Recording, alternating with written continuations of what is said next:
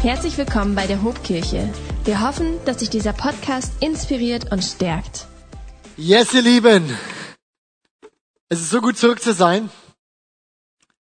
Ich habe mich riesig gefreut auf diesen Sonntag. Ich war nämlich drei Sonntage nicht hier. Ich war im Urlaub mit meiner Family. Wir waren auf Gemeindefreizeit. Es war so gut. Es tut ja einfach gut, auch mal weg zu sein, Familie, Zeit mit Familie zu haben. Habe es gefeiert, es tat richtig gut. Zeit der Erholung. Aber ich habe auch gemerkt, wie sehr ich euch vermisse. Wie sehr ich diese Kirche hier vermisse, wie sehr ich diese Kirche hier liebe. Ganz ehrlich, es ist mir ein riesen Vorrecht, hier Pastor sein zu dürfen, mit euch gemeinsam das Leben gestalten zu können, Jesus folgen zu dürfen. Das ist, das ist für mich mehr als ein Job. Ich liebe es. Und ich freue mich jeden Sonntag neu, hierher kommen zu können, mit euch gemeinsam Gottesdienst zu feiern. Deswegen war es richtig toll, mit meiner Familie unterwegs zu sein. Ich habe es gefeiert, aber ich freue es genauso, äh, mich darüber wieder hier zu sein. Und wir merken, das Leben zieht wieder an. Viel mehr passiert, überall ist was los. Die Sommerferien sind zu Ende gegangen. Das Wetter schlechter, nicht wirklich. Aber was war das für ein Sommer, ihr Lieben? 30 Grad über Wochen. Ich weiß nicht, wann wir das das letzte Mal hatten. Das darf sich wiederholen, oder? Gut, für Klimawandel ist es nicht so gut, aber für, also für Sommerferien und sowas ist das cool gewesen. Oder nicht? So, wo sind die Leute, die kaltes Wetter eher mögen? Drei, vier, ja. Gott segne euch. Wo sind die, die richtig warmes Wetter mögen? Der Rest, Gott segne euch auch. Ich hab's, ich hab's gefeiert auf jeden Fall, das war richtig gut. Aber wir merken auch, dass das Leben wieder anzieht. Basti jetzt gerade schon erzählt, Einschulung steht an. Meine Tochter Ida wird eingeschult. Amelie, meine Große, wurde letztes Jahr eingeschult. Ida dieses Jahr. Es ist irgendwie cool. Schule geht wieder los. Das ist schön. Und wir merken auch im Kirchenjahr für uns, es geht voll weiter. Wir starten in ein paar Wochen unsere Pray First Season.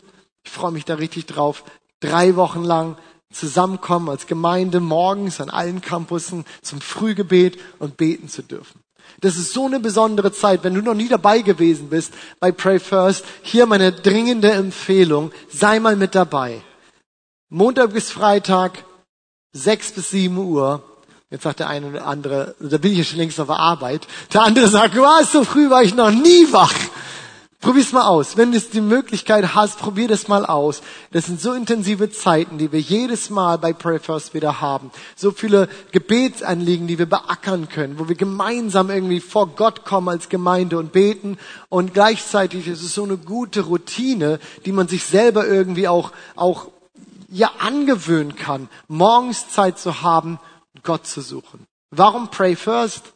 Zuerst beten. Zum einen, weil es das Erste ist, was wir an dem Tag dann tun. Und zum Zweiten, weil es das ist, das Erste ist, was wir in so eine neuen Season, in die wir reinkommen. Wir machen das immer am Jahresanfang und am Ende äh, und nach den Sommerferien. Wenn das Leben wieder so äh, losrennt, dass wir sagen, nee, wir wollen den Fokus richtig setzen.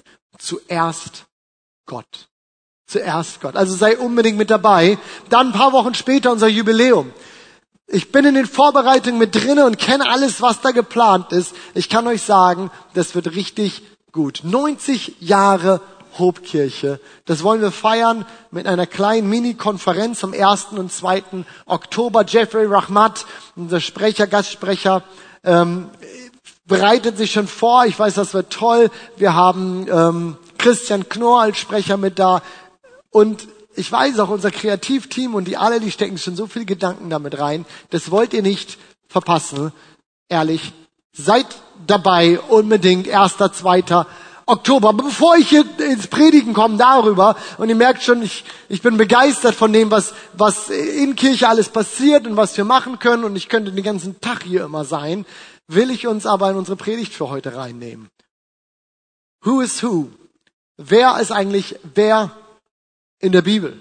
Seit ein paar Wochen beschäftigen uns wir mit, mit diesem Thema und während es dort so viele Persönlichkeiten gibt, auch in der, in der Bibel, über die man vielleicht gar nicht so viele Worte mehr verlieren muss, weil man sagen muss, ja, das ist fast schon Common Knowledge, dass man irgendwas über die weiß. Mose. Jeder hat, kann irgendwas mit Mose anfangen. Ob du jetzt schon länger in der Kirche unterwegs bist oder nicht. Aber irgendwie hat man den Namen schon mal gehört. Oder Noah. Die Eiche Noah. So, wir, wir kennen so die Grundzüge dieser Geschichte, wenn gleich ich sagen würde, ja, selbst dort gibt es noch so viel zu entdecken und zu lernen, was wir vielleicht noch nicht wissen. Paulus, den großen Gemeindegründer, den Apostel. Aber es gibt eben auch so viel Persönlichkeiten und Leute in der Bibel, wir vielleicht noch nicht so viel wissen. Und deswegen haben wir uns mit Who is Who mal wieder vorgenommen, uns ein paar Persönlichkeiten vorzustellen, über die wir vielleicht nicht so oft reden. Da ist ein Elia. Pastor Uli hat vor drei Wochen über ihn gesprochen, denn der durch verschiedenste Lebensphasen durchgeht, durchgehen muss als der große Prophet und erlebt, wie er Gott nicht nur in den Höhen seines Lebens, sondern eben auch in den tiefen Tälern begegnet und wie er dort an Gott dranbleibt. Wir haben über Jona gesprochen. Tarek, wer erinnert sich an die Predigt von Tarek? Über Jona gesprochen. Richtig stark. Was mir hängen geblieben ist aus der Predigt ist, dass wir erst einmal ein Problem brauchen, um ein Wunder erleben zu können. Wir brauchen erst mal ein Problem, damit ein Wunder geschehen kann. Was für eine Perspektive auf Probleme, oder? Wer von euch kennt Probleme? Leute, dann habt ihr das Potenzial für Wunder. Was für eine gute Perspektive da drauf. Letzte Woche Pastor Ben uns über Ruth erzählt, ihre Hingabe. Wenn du einen dieser Predigten verpasst hast, geh doch mal zu unserem YouTube-Kanal und hör die einfach nach. Denn da ist so viel Weisheit, so viel Dinge drin, so vieles, was uns, wo Gott zu uns sprechen kann, was wir in unser Leben aufnehmen können, lernen können, in unsere Jüngerschaft, unsere Nachfolge von Jesus weiterkommen können. Und weil es so schön ist, weil es so viele tolle Persönlichkeiten in der Bibel gibt, habe ich gesagt, einer geht noch. Und wir machen heute mit einer weiteren Person weiter.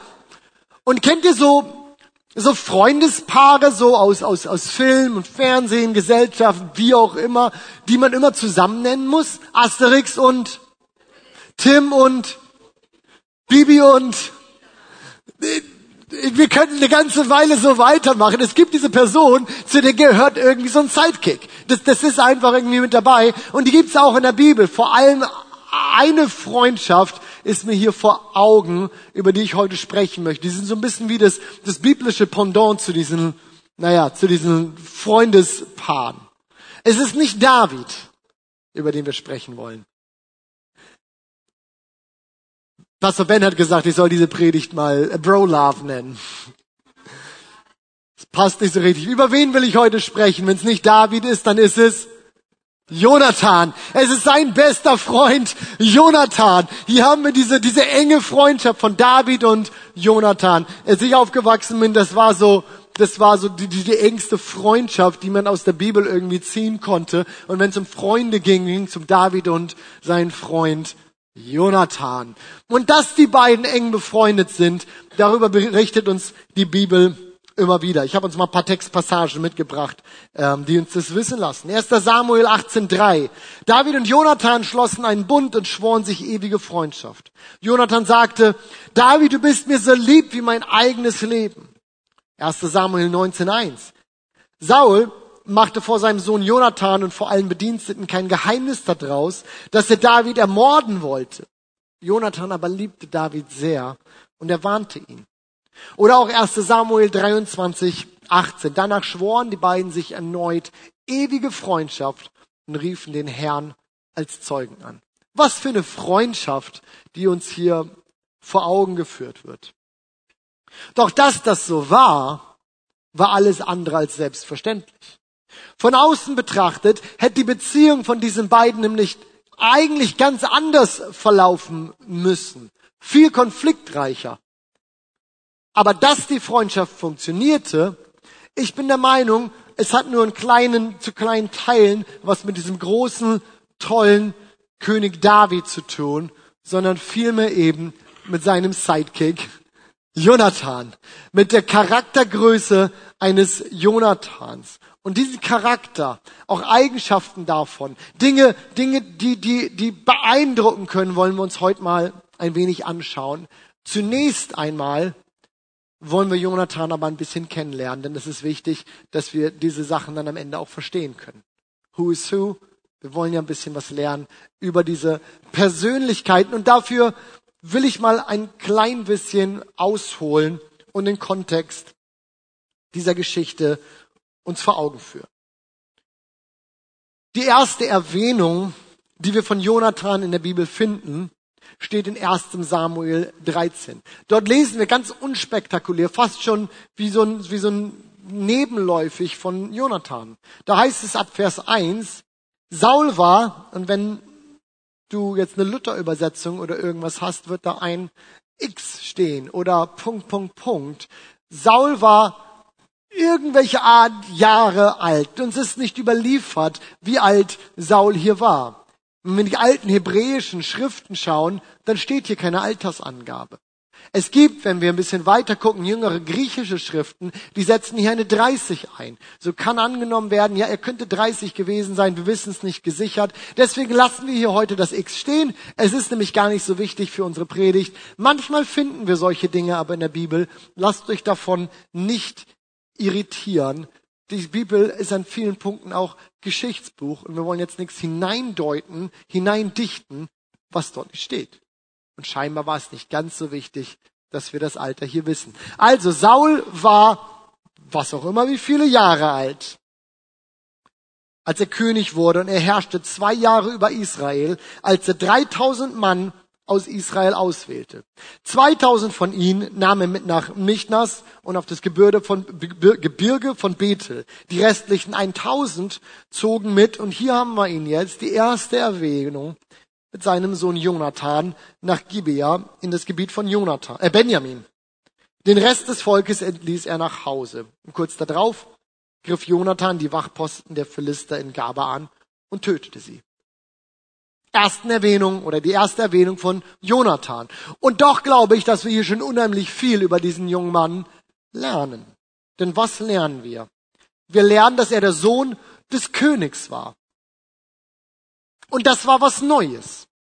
Warum neu? Weil das Volk Israel bis dahin eigentlich keinen König gehabt hatte. Saul war der erste König. Bis zu diesem Zeitpunkt, über Generationen, war das Volk Israel anders geführt worden, nämlich durch Richter. Richter, die Gott eingesetzt hatte, das Volk zu führen. Denn, denn Gott sagte, ich selbst bin euer König. Und jetzt waren Richter dort, die die Armee führten, die das Volk führten, die Recht sprachen, die Gott eben einsetzte. Die Führungskette der Richter, sie brach nur irgendwann. Denn die Söhne des letzten Richters, von dem wir lesen, der Prophet Samuel, Sie brachten sowas von gar nichts an Führungsqualitäten mit, dass das Volk sagte, das funktioniert hier so nicht mehr. 1 Samuel 8, Vers 1. Ich lese uns das mal ein bisschen und verzeiht den Geschichtsexkurs hier, aber da müsst ihr heute Morgen oder heute Mittag durch. Denn wir brauchen das ein bisschen, um zu verstehen, wie kamen wir eigentlich in diese Situation hier.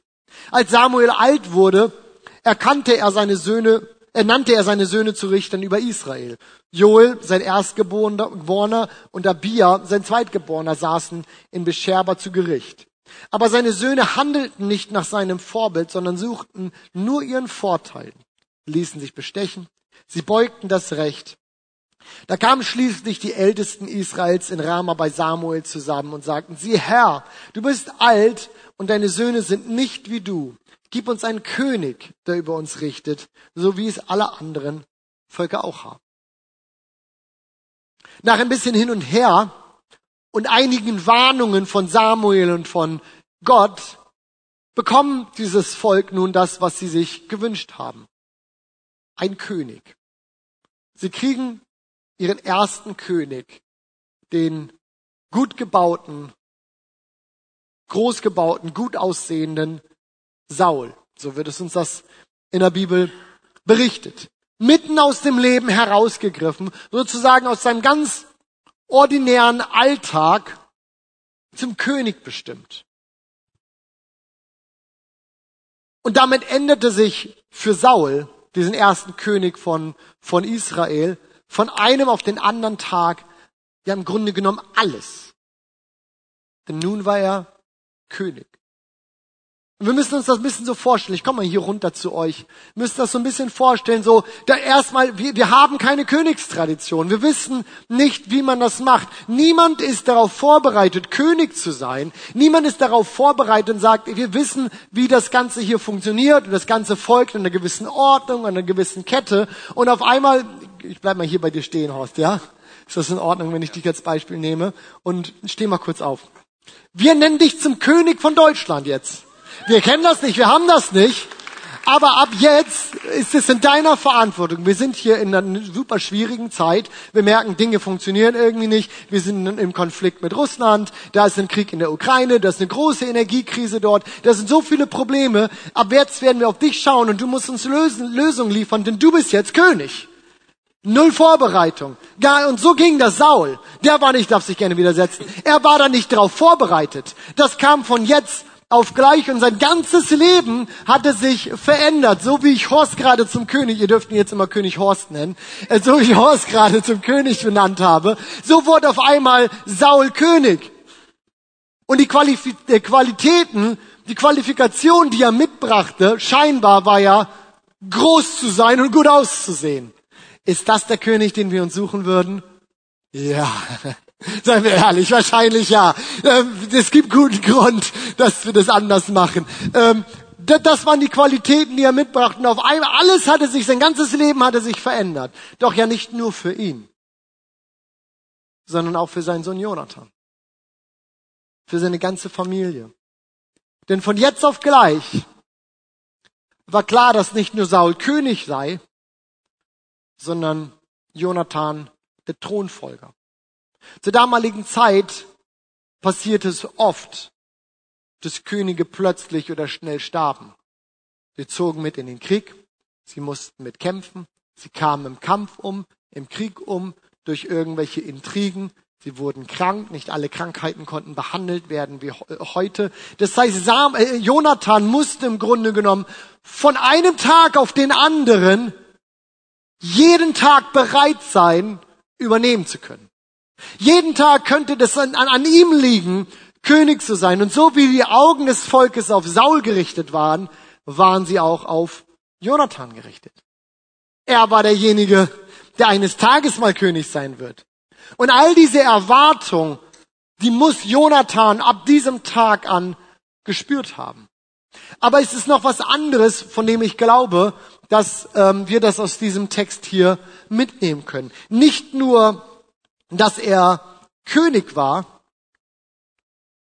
sondern auch, dass er ganz offensichtlich an dieser Bürde, die er hier mit, mit sich, äh, dass er äh, Sohn des Königs und Thronfolger war, sondern dass er damit auch scheinbar umgehen konnte, an dieser Bürde nicht zerbrach.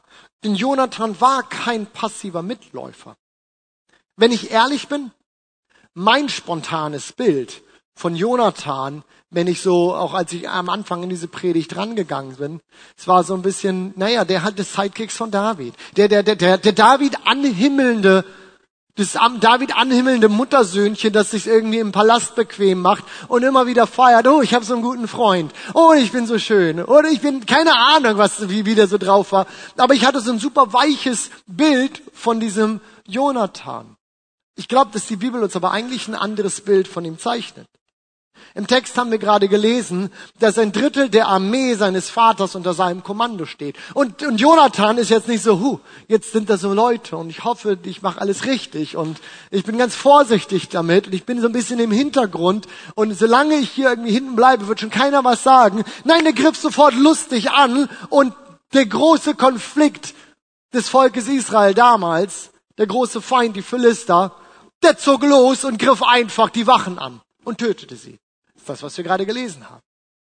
Es gibt noch mehr irgendwelche so, so, so Kamikaze-Aktionen, die er dann macht, so kriegerisch. Er nimmt einfach nur seinen, seinen, seinen Waffenträger und die ziehen einfach mal los und sagen, wenn die sowas sagen, dann ist es keine gut, die alleine anzugreifen. Wenn die das dann aber sagen, dann ziehen wir einfach zu zweit los und machen die kalt. So, so Aktion hat er gebracht. Der Kerl war Draufgänger. Der, der, der ich habe nicht das Gefühl, dass er die ganze Zeit darauf wartet, dass ihm irgendjemand diese Last und Bürde eines Tages mal König sein zu müssen, dass ihm irgendwas jemand wieder abnimmt, weil er überfordert ist, weil er sagt, das ist mit, ich kann das, ich, ich, ich will das nicht. Der Kerl war bereit dafür.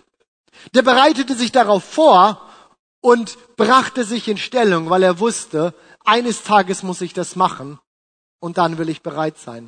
Ein bisschen wie Prince Charles. Nur vielleicht nicht ganz so alt.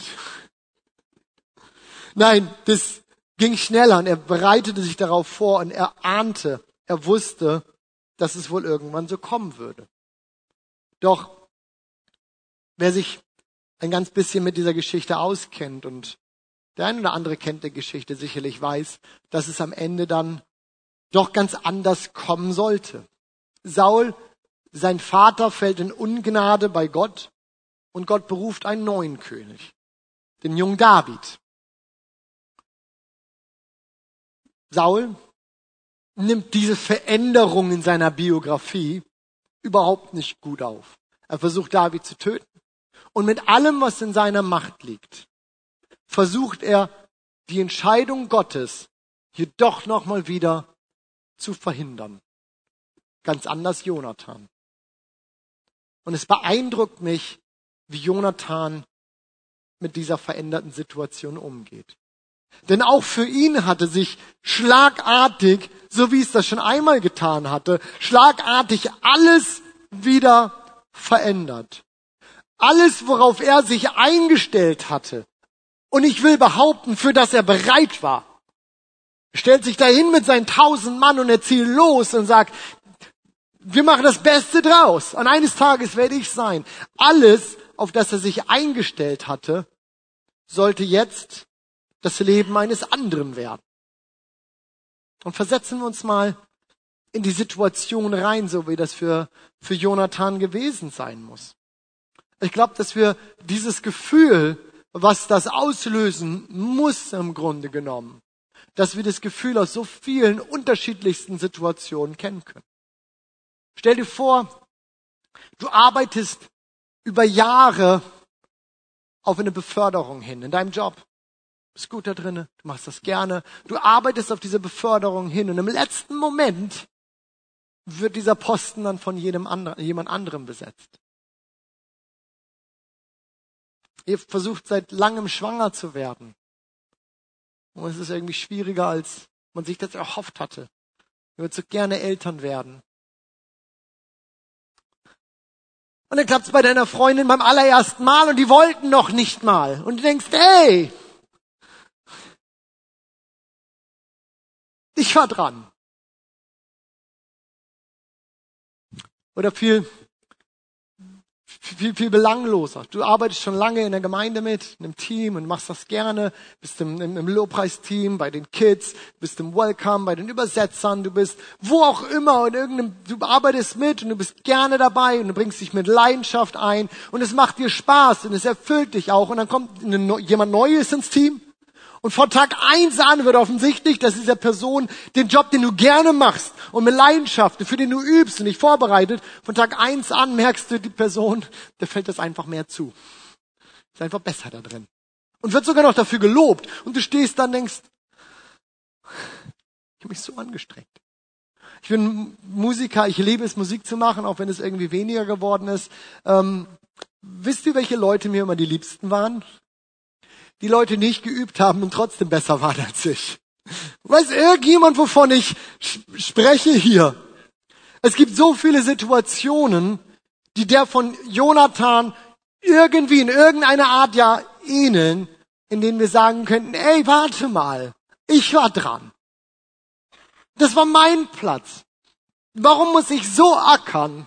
Und XY fällt das Ganze hier so zu ihr Lieben, während Enttäuschung über die eigene Situation völlig in Ordnung sein kann.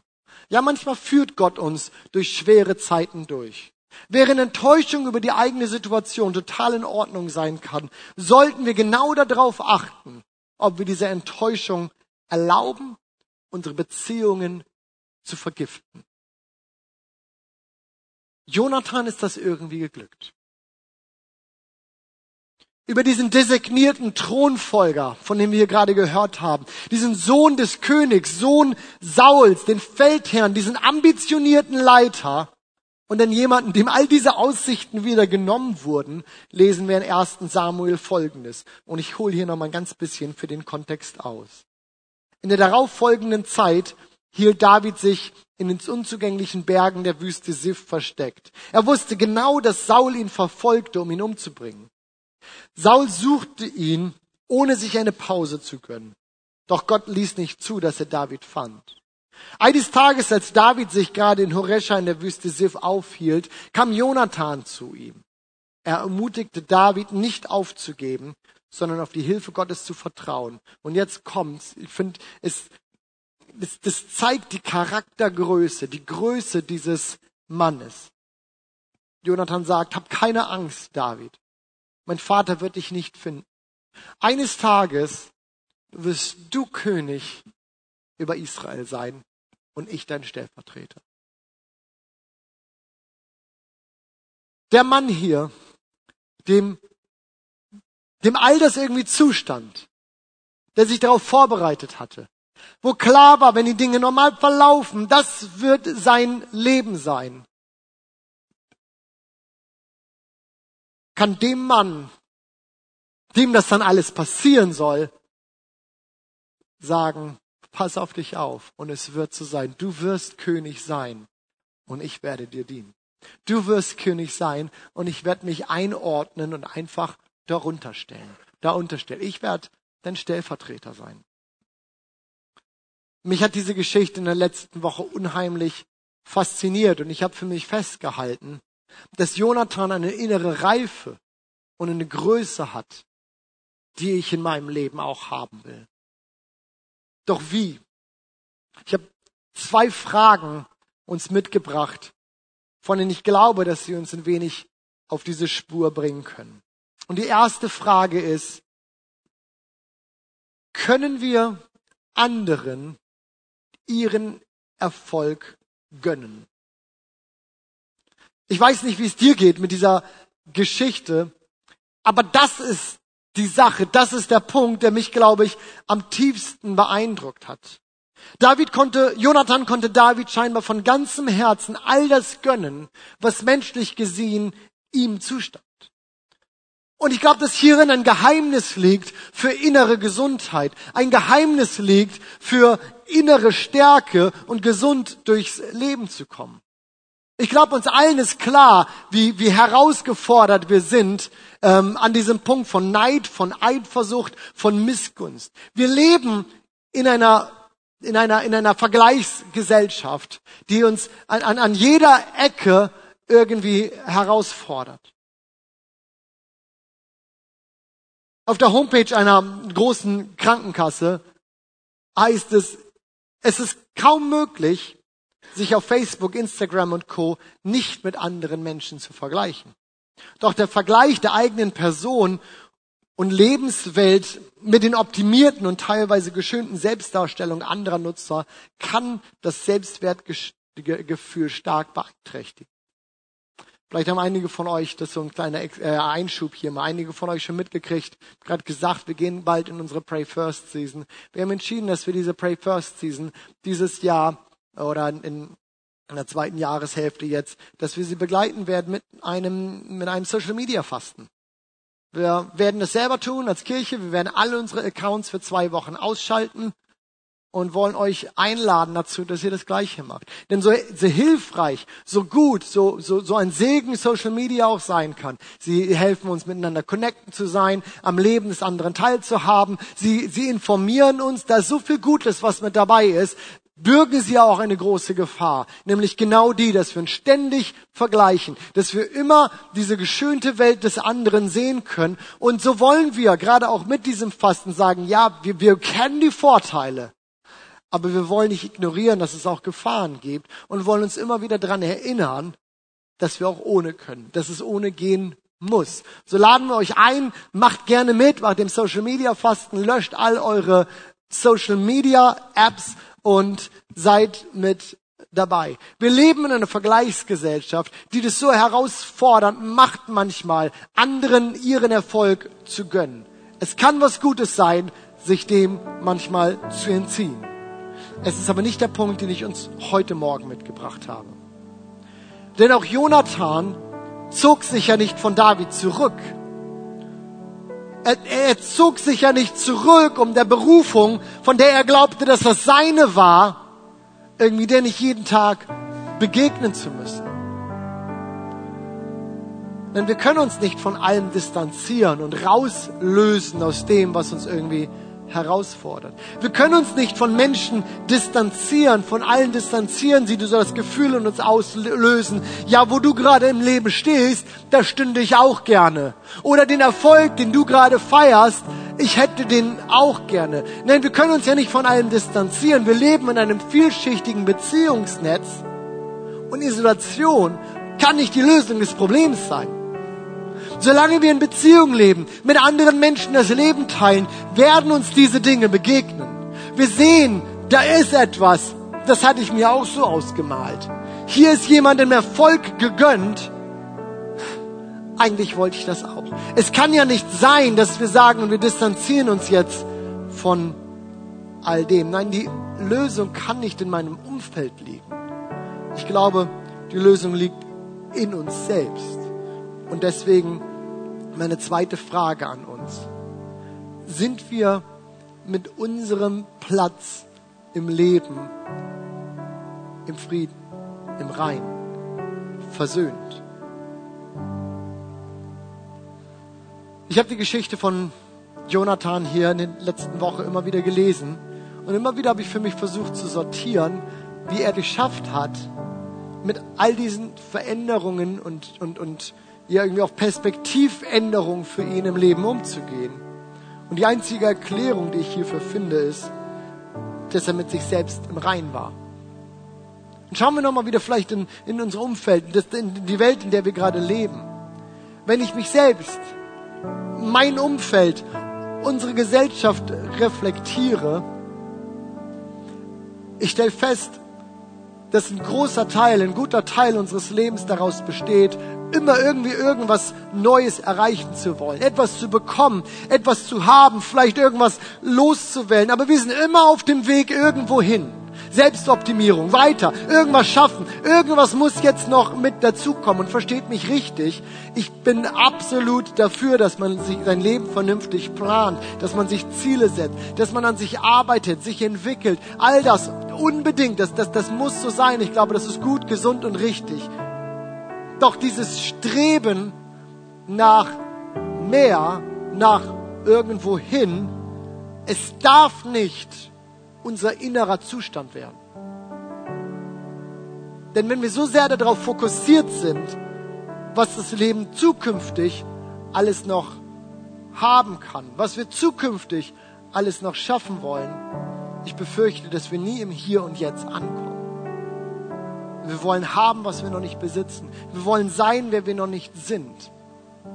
Doch kann ich mich selbst natürlich nur finden, wenn ich nicht jemand anderes sein will. Diesen anderen gibt es in dir nicht. Ich kann mich selbst nicht finden, solange ich jemand anderes sein will. Also meine Frage an uns heute, ihr Lieben. Wer bist du? Bist du damit im Reinen.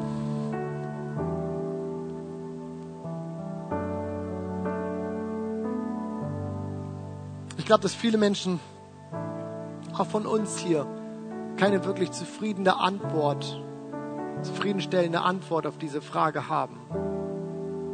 Ich möchte gerne einen prophetischen Impuls dazu weitergeben, der mich die ganze Woche über beschäftigt hat und noch begleitet hat. Ein Bibelvers, von dem ich glaube, dass er für uns, für euch, für diejenigen ist,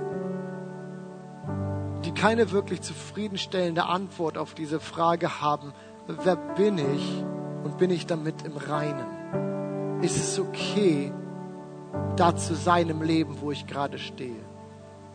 Kann ich damit leben? Bin ich damit im Reinen? Das ist der Vers aus dem elften Kapitel Matthäus Evangelium. Vers 28, da sagt Jesus, kommt her zu mir, alle, die ihr mühselig und beladen seid. Und ich glaube, dass viele von uns das Leben so empfinden, als mühselig und beladen, weil es halt immer irgendwo hingehen muss und wir uns nicht im Hier und Jetzt setteln können, weil es uns nicht gefällt.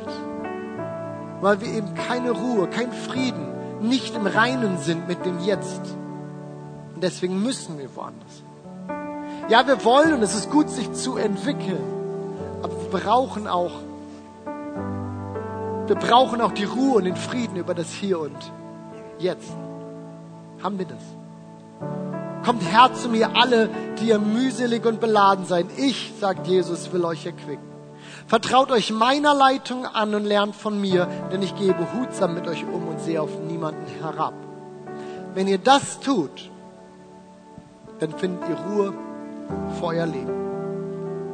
Im Reinen mit sich selbst zu sein, bedeutet Ruhe für sein Leben zu finden. Und ich glaube, dass wir das so dringend brauchen. Doch dafür müssen wir zwei Dinge akzeptieren.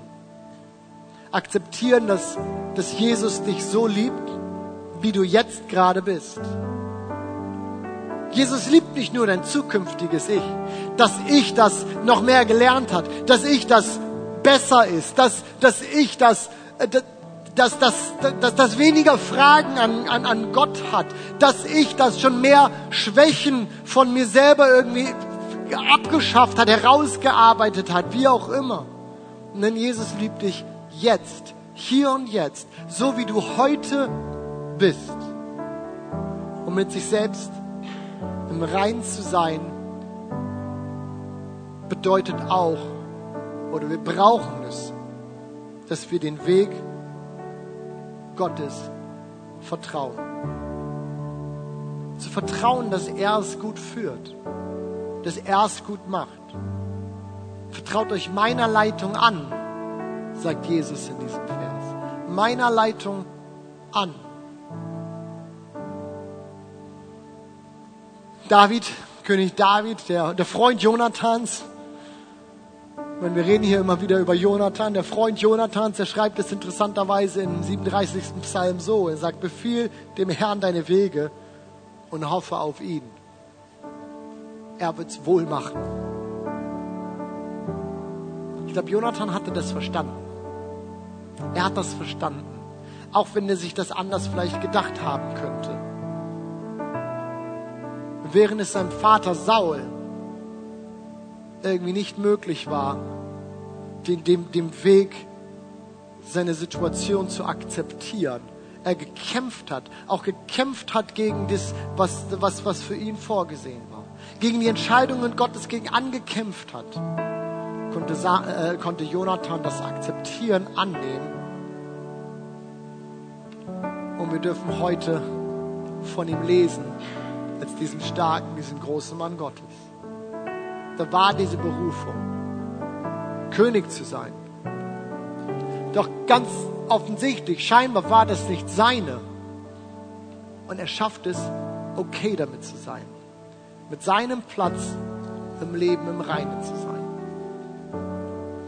Mit diesem Gedanken möchte ich hier heute auch zum Ende kommen. Und will darauf vertrauen, dass der Heilige Geist jeden von uns dort angesprochen hat, wo wir das brauchten. Aber dort, wo du mit Jesus unterwegs bist, dich in seine Hände gegeben hast, dein Leben anvertraut hast, vertraue darauf, dass er dich gut führt. Und das wird dich befreien und innerlich zur Ruhe bringen. Darf ich uns einladen, aufzustehen gemeinsam? Ich möchte das über uns beten, aussprechen, dass der Friede Gottes uns erfüllt. Und Heiliger Geist, ich will beten, dass du uns in diesem Moment, an diesem Sonntag hier heute dienst. Dass dort, wo wir Enttäuschungen haben, uns Dinge anders vorgestellt haben, und Dinge, die wir, die wir oder, oder Sachen, die wir, die wir erhofft und für uns irgendwie erwartet hatten, wo sie nicht eingetroffen sind. Vielleicht jemand anderes irgendwie gefühlt das Leben führt, von dem wir dachten, dass es unseres sei. Dass dort, wo wir mit uns selbst so unzufrieden sind,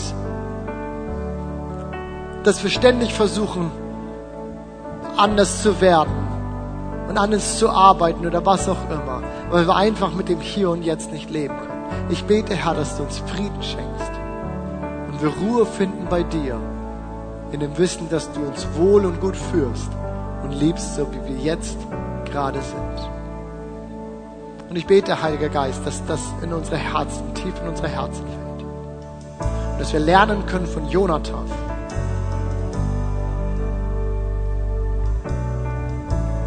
mit dem Leben, das uns gegeben ist, um rein zu sein. Amen. Amen. Und ich möchte fragen, ob jemand hier ist, der sagt, ich habe mich der Führung Gottes Jesu überhaupt noch nicht anvertraut. Du merkst, irgendwas passiert mit dir, irgendwas spricht dich an. Den ganzen Gottesdienst hindurch, ich kann dir sagen, das ist der Heilige Geist, der, der, der mit dir versucht zu reden.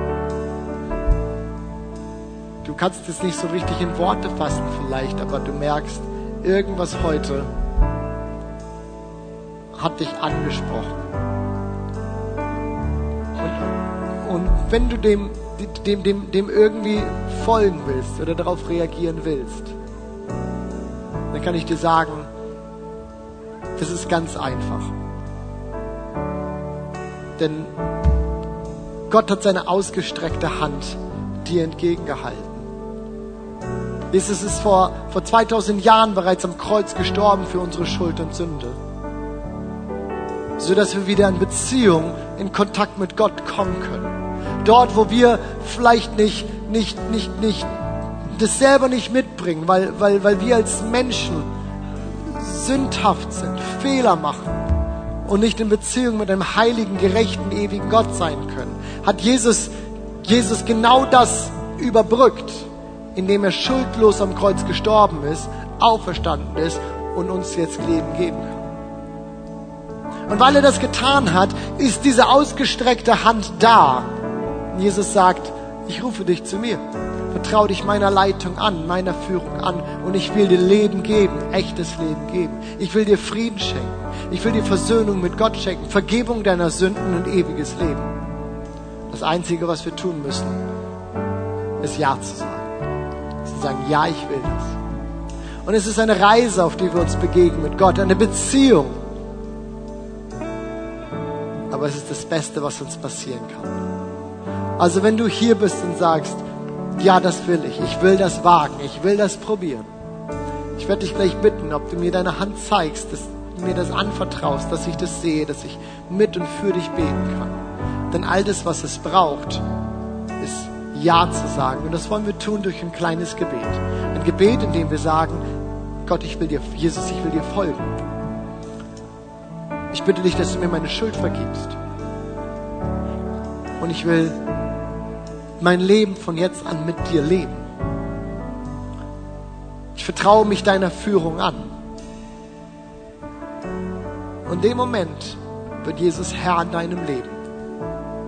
Du darfst dir gewiss sein, dass er für immer mit dir sein wird. Und dir all das, all das, all das hält, was er versprochen hat. Uns Leben zu schenken im Überfluss. So ist jemand heute Morgen hier, der sagt, das ist meine Entscheidung. Ich möchte Jesus mein Leben geben. Ich will auf Dankeschön, Dankeschön. Es sind noch Leute da, jemand da, der sagt, das bin ich. Ich möchte, ich möchte heute Morgen. Dankeschön. Ja. Komm, Gemeinde, lass uns beten. Lass uns gemeinsam beten. Ein ganz einfaches Gebet und ich, ich spreche das vor, ihr sprecht es nach. Wir machen das ganz einfach. Kurz, so dass es jeder versteht. Wir sagen, Jesus, Jesus, ich gebe dir heute mein Leben. Ich danke dir, dass du am Kreuz für meine Schuld gestorben bist. Und ich nehme diese Vergebung an. Vergib mir meine Schuld. Von heute an will ich dir folgen, will dir gehorsam sein und mit dir leben. Von jetzt an, für immer. Amen. Wenn dich dieser Podcast gesegnet hat, würden wir gern deine Geschichte hören. Schreib uns doch unter hallo@ho.de oder noch besser, schau einfach mal persönlich bei uns vorbei. Wir freuen uns auf dich.